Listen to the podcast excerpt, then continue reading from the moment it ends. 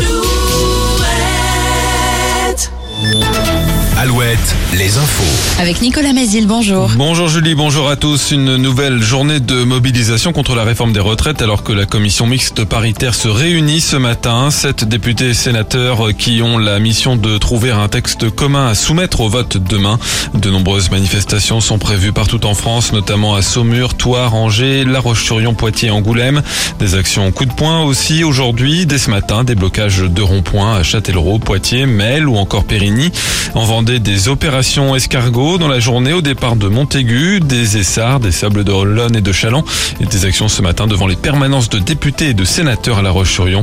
Perturbations à prévoir aussi dans les établissements scolaires, dans les universités. La fac de lettres d'Angers sera notamment bloquée. L'inflation a été un peu plus importante qu'annoncée au mois de février, plus 6,3% sur un an selon l'INSEE. Sans surprise, ce sont les prix de l'alimentation qui ont le plus grimpé de près de 15%. En Vendée, plus de 70 pompiers ont été mobilisés hier après-midi pour un impressionnant incendie à la Meilleretillé. Le feu a ravagé une partie des locaux de l'entreprise Transport Antoine TSM dont le siège est à Cholet.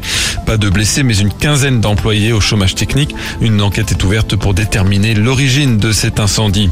Le groupe immobilier Carré Neuf placé en liquidation judiciaire par le tribunal de commerce d'Angers.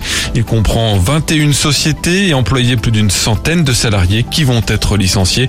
Sept agences ont été fermées en Vendée, Maine-et-Loire, Mayenne et Charente-Maritime.